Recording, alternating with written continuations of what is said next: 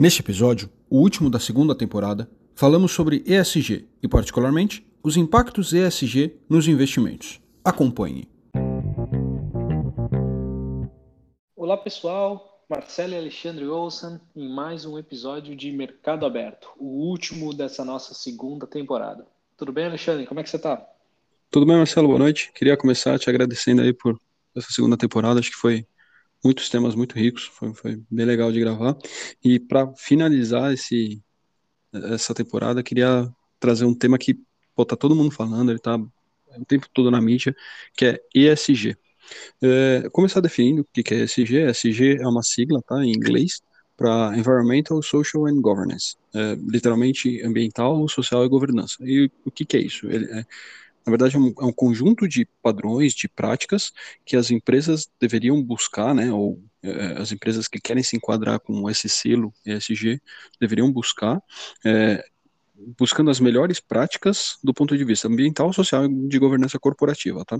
É, mais recentemente, essa pauta entrou muito forte é, do ponto de vista de investimentos. O tema de investimentos ele já é um pouco mais antigo, até recentemente a gente sempre conheceu isso como investimentos de impacto, então que criariam impactos positivos na, na no, no, mundo, tá? Muito mais do que até na, na economia, é, mas mais recentemente isso está sendo não é nem regulamentado, mas é regulamentado talvez pelo próprio mercado, tá? Não por algum órgão regulador mesmo. É, bom, e, e antes da gente entrar de fato para ver o que, que seria o Environmental, Social Governance, é, eu queria que você é, é, me falasse como que isso é visto no mundo e no Brasil do ponto de vista prático. É só para inglês ver, a galera fala que está investindo em ESG, mas não está de verdade, ou realmente existe essa preocupação? Cara, essa, esse é um tema muito legal que você trouxe hoje, Alexandre. Primeiro, o, prime, o primeiro desafio já vem aí, né? É, como não é, o, o fato de não ser regulamentado já torna isso extremamente subjetivo. Então, tem várias métricas e scorecards e, e, e tentativa de pontuação para chegar em algum consenso, o que, que deveria ou não, mas conceitualmente foi exatamente o que você explicou. Se as empresas hoje seguem boas práticas do ponto de vista ambiental, então, sei lá, é, a questão de crédito de carbono, se você está desmatando, se você usa material reciclado, todo esse tipo de coisa.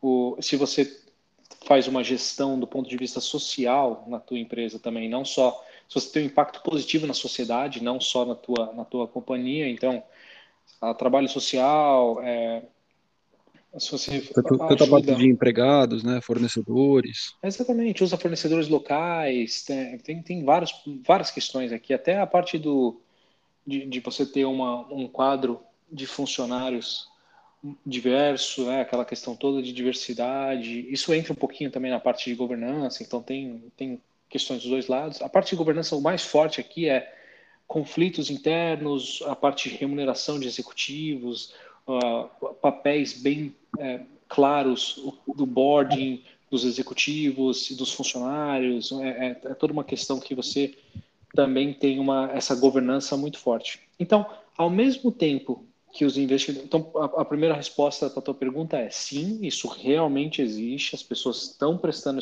muito mais atenção, e não só as pessoas, como a, as empresas, o que acaba fazendo, gerando até uma certa pressão social para que as empresas é, se adequem cada vez mais a esse tipo de, de, de, visão.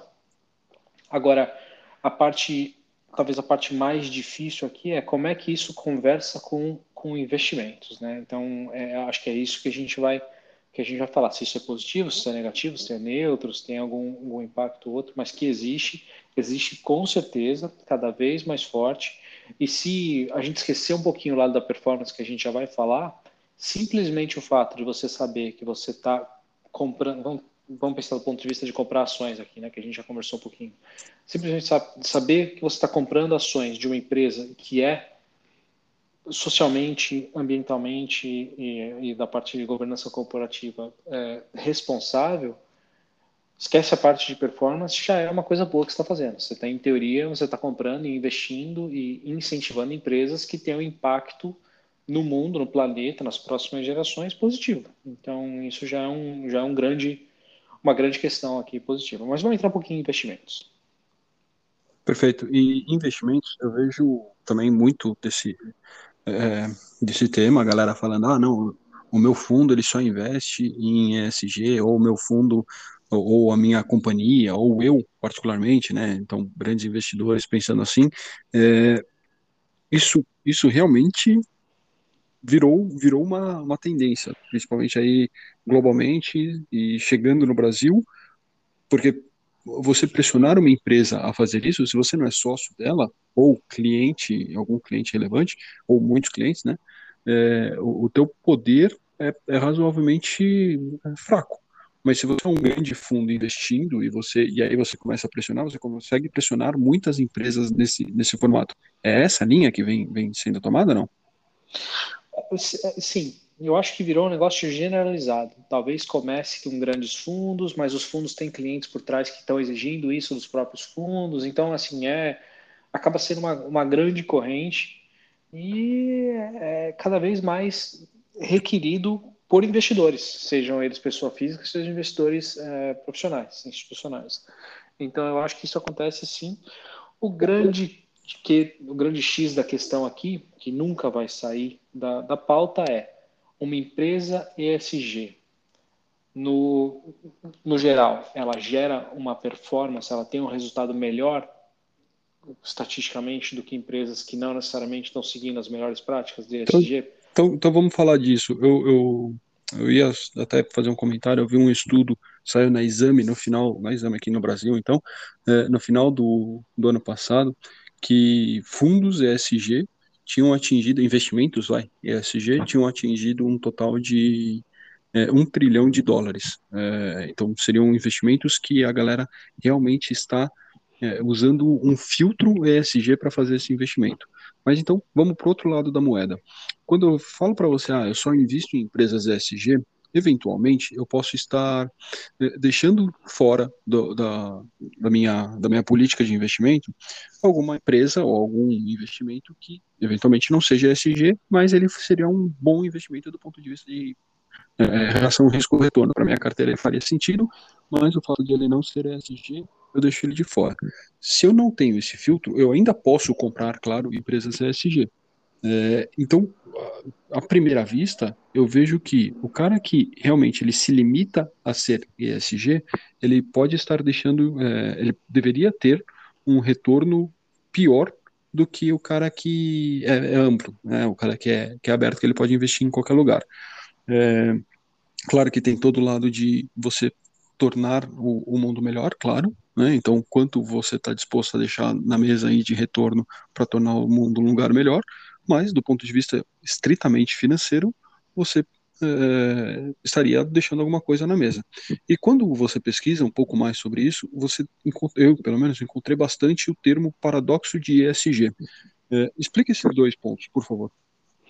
Tá, primeiro eu queria só pegar no primeiro que os estudos são bastante divididos. O, talvez a gente foque em um ou outro, tem essa questão, poxa, mas se eu deixar empresas de fora, eu estou deixando oportunidade de investimento passar, mas existem diversos estudos também que dizem o contrário, que falam assim, cara, no longo prazo, você ter que estar comprando empresas, mesmo que você perder uma oportunidade pontual agora, no longo prazo, as empresas que seguem as melhores práticas, que estão se adequando para isso, elas vão ter um retorno melhor, porque os clientes vão querer comprar mais delas, os fornecedores vão ter melhores relacionamentos, você vai, você vai evitar é, possíveis uh, escândalos, por exemplo, de governança, ou, ou lá, trabalho escravo, ou, ou, alguma coisa ambiental. Então, tem, tem, os dois lados aqui. Não é, não é muito conclusivo, o que é uma das grandes dificuldades de investir em ESG, porque a hora que você olha do ponto de vista de performance, tem muito pouca uh,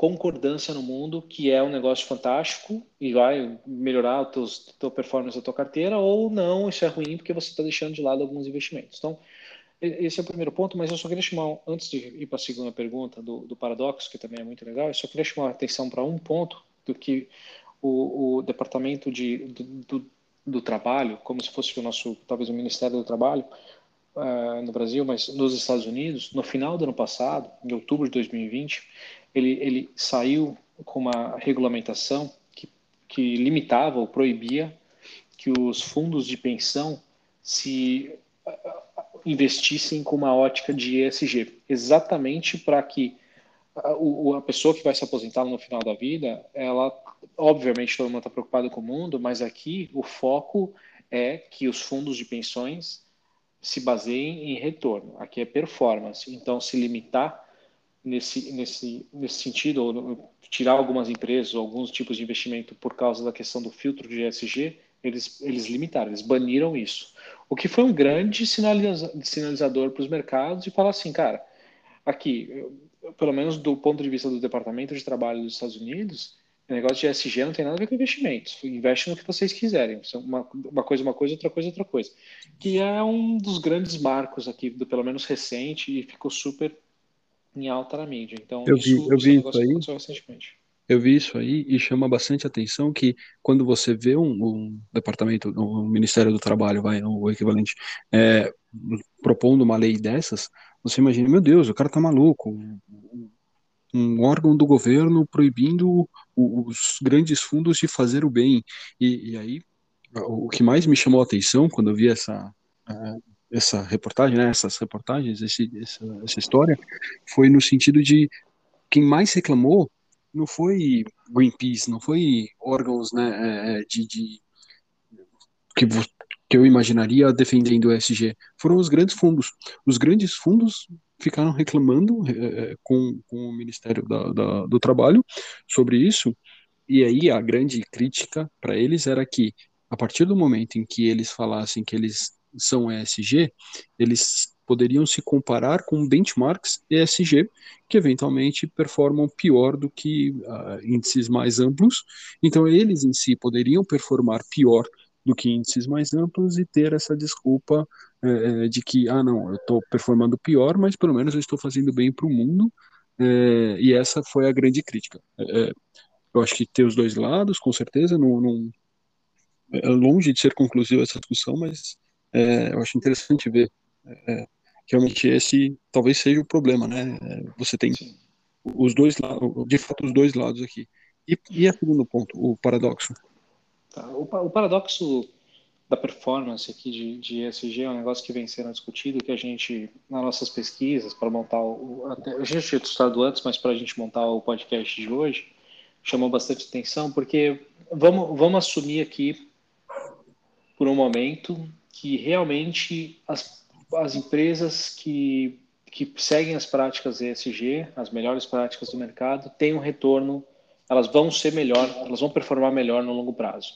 A partir do momento que isso é dado, que o mercado sabe disso, assumindo também a, a, aqui a premissa de, de mercados eficientes, né, todo mundo já sabe que essas empresas vão ser melhor, isso já está no preço. A gente conversou isso em vários episódios, a gente já falou, mas principalmente no de equities, que é a informação sabida informação conhecida pelo mercado já está incorporada no preço da ação. Não, não é um negócio que ah, vai, tudo que não for surpreender já está no preço. Então, a partir do momento que as empresas que hoje são ESG já estão já está no preço delas, que elas vão performar, performar melhor, se você comprar essas empresas, não, você não vai pegar esse upside, já foi. Esse negócio já está dentro do preço da ação. Você vai, talvez ter alguma coisinha ou outra, mas não, você não tem o, o, o grande jump aqui, o grande benefício da performance melhor de ESG, porque isso já, a partir do momento que ela virou ESG, que as pessoas sabem, pum, já está no preço, então ela já subiu.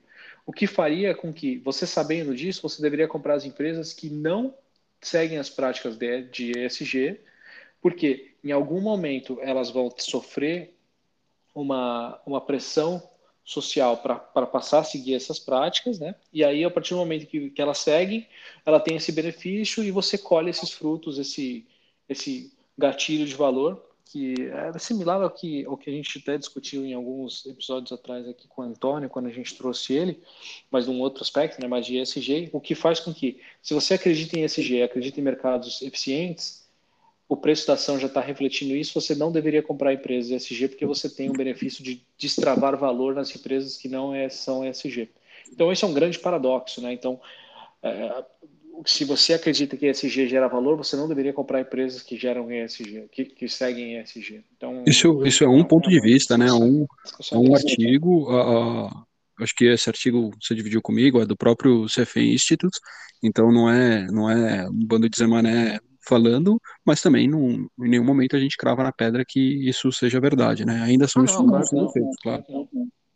Mas é interessante trazer esses temas um pouco mais, mais novos, essa questão que está todo mundo falando, porque ESG é relativamente novo, né, que começou faz seis meses, mas é relativamente novo, não tem exatamente um consenso, eu, eu até faço uma, um paralelo aqui com criptomoedas, por exemplo. Cara, super em alta, mas tem quem acha que é uma super bolha e que o negócio não tem como ir para frente, e tem quem acha que é o futuro e o negócio vai subir infinitamente. Então, assuntos novos são legais, eu acho que ainda estão em discussão. Então, a, a opinião ainda funciona. Eu acho que a nossa proposta aqui é trazer um pouco de informação, é trazer um pouco de estudo, um pouco de, do, do, até do nosso ponto de vista, mas longe de tentar trazer o, uma, uma sugestão se, cara, compre ESG ou não compre ESG. É mais, até, até porque a gente não faz esse tipo de coisa aqui, né? Não, é, Para finalizar, eu queria trazer para o nosso mundo de investimento, então, uma, uma visão final. É, você comprar ESG, eu posso enxergar ele como um quase um, um, um, filtro, vai, uma, uma proteção contra risco, porque se a empresa segue as melhores práticas do ponto de vista ambiental, eh, social e de governança, eu não deveria ter nenhuma, eu, eu, posso não ter a surpresa positiva, né, que você comentou, de ah, a hora que ele emplacar aquele ESG, a ação poderia é, se valorizar, então, né, pensando no, no, no, mundo de ações, é, mas se ela de fato está seguindo as melhores práticas, ela não deveria ter nenhuma surpresa negativa, não, não deveríamos encontrar nenhuma é, nenhuma surpresa tipo, ah, nossa, a empresa que você comprou descobriram que tem trabalho escravo, é, que usa trabalho escravo, ou ah, essa empresa que você comprou descobriram que existe um problema de, de um, um um conflito de interesse da administração com os uh, acionistas, ou eventualmente está fazendo teste em animais. Uh, eu posso enxergar o investimento em ESG, pensando além, lógico, né, do, do tornar o mundo um lugar melhor, eu, eu posso enxergar ele como um, um, um, uma proteção contra surpresas assim desagradáveis? Pode. Eu, eu, pelo menos do meu ponto de vista, eu acho que se tem duas coisas que a gente tem certeza sobre ESG, é que a primeira é que você realmente tem um impacto positivo no mundo, e não só do ponto de vista de investimentos, mas até consumir marcas como cliente, né? Você, eu quero compre na papelaria do teu bairro ao invés de comprar nas grandes, ou compre de é, restaurantes que são, sei lá, que tem uma, uma, diversidade maior. Esse tipo de coisa tem um impacto social e global muito positivo, então isso eu super recomendo, acho que é super legal a gente sempre pensar no bem do mundo. Mas nessa parte de gestão de risco, com certeza empresas que tem um escrutínio maior, até pelo fato de, a hora que você fala, eu, eu sigo práticas ESG, com certeza você vai sofrer um escrutínio maior, ou já vem sofrendo para você poder falar isso da tua própria empresa. Você já passou por uma. Cara, todo mundo está tá com lupa aí na tua empresa. Então, gestão de risco, principalmente reputacional aqui, ou até de tomar multa, alguma coisa mais regulatória, empresas ESG deveriam estar um pouquinho mais protegidas. Então eu concordo. Não, não de volatilidade necessariamente de, de é, negócio, ainda tem, né? De ainda tem risco de business. É. é, ainda tem o, o, risco do próprio negócio que ela está gerindo, beleza, mas talvez você está se protegendo de um e, e, e, esse um é um que quando dá problema normalmente é, é feio, né? Aquelas coisas que cara pode no final do dia pode até quebrar a empresa, né? Então é, eu, eu, eu gosto dessa visão sim, é uma coisa que eu Concordo 100% com o teu comentário, Alexandre. Legal. Eu vi uma. Você fez um comentário agora que me, me, me, recordou uma reportagem que eu vi hoje. Não era nem uma reportagem, era uma campanha que eu vi hoje do, do Burger King falando lugar de mulher é na cozinha. E aí, pô, me chamou a atenção, né? Não, não, não, você não imagina uma grande marca fazendo falando um negócio desses hoje em dia, de jeito nenhum. E me chamou a atenção, eu fui atrás ela, e, e continuava falando, se ela quiser, claro, é, mas mesmo assim, é, apenas 20% dos chefes das grandes cozinhas são mulheres hoje e a gente está lutando para contra isso, alguma coisa nesse sentido. E eu achei legal, é, é até a ideia da, da, diversidade, né? Você comentou espe especificamente de restaurantes usando restaurantes locais usando é, alguma, alguma bandeira e alguma prática de diversidade e trazer mulheres na cozinha como uma diversidade. Achei, achei muito interessante. É, não, esse, esse, antes, antes só de encerrar, eu sei que a gente está no, no, no, horário aqui, mas é, é, isso é uma das, das métricas mais fáceis, eu acho, de menos subjetivas desse ponto de vista de ESG, que é, é qual é a tua, a tua quebra de executivos entre homens e mulheres, entre diversas raças diferentes, entre LGBT. Então, isso é um negócio relativamente fácil de você monitorar e, e que está super em alta. Você consegue pegar, levantar vários dados de saber se na empresa X só tem 5% de mulheres em cargos executivos. Então, é, é, esse é o tipo de coisa menos, muito menos subjetivo. O que com certeza vem crescendo e melhorando, acho, do ponto de vista de, de diversidade e até no final do é de social, né? Então, é, e, de é business também. É, é. o... com certeza. Entender melhor o teu público-alvo. Acho que, é, acho que você deveria estar tá refletido na tua empresa o que é o mundo e não necessariamente um monte de gente igual que pensa igual. Então, isso, isso é bem legal e muito pouco subjetivo. Então, essa é uma das métricas de ESG que são fáceis de ser, de ser computadas. É, duas coisas aqui só para finalizar. Uma, é, o Nubank viu essa, uh, esses, esse tipo de, de avaliação é, do, ao longo de muito tempo, né? O Nubank sempre levantou essa bandeira de diversidade no, dentro, tanto no, no, né, no, no público em geral, no, nos funcionários em geral, como na, entre os executivos, mas recentemente a, a fundadora, né, uma das fundadoras do, do, do, Nubank, foi no Roda Viva, aqui no Brasil, e, e acabou com um comentário bastante infeliz no momento e que foi se retratar é, na linha de diversidade.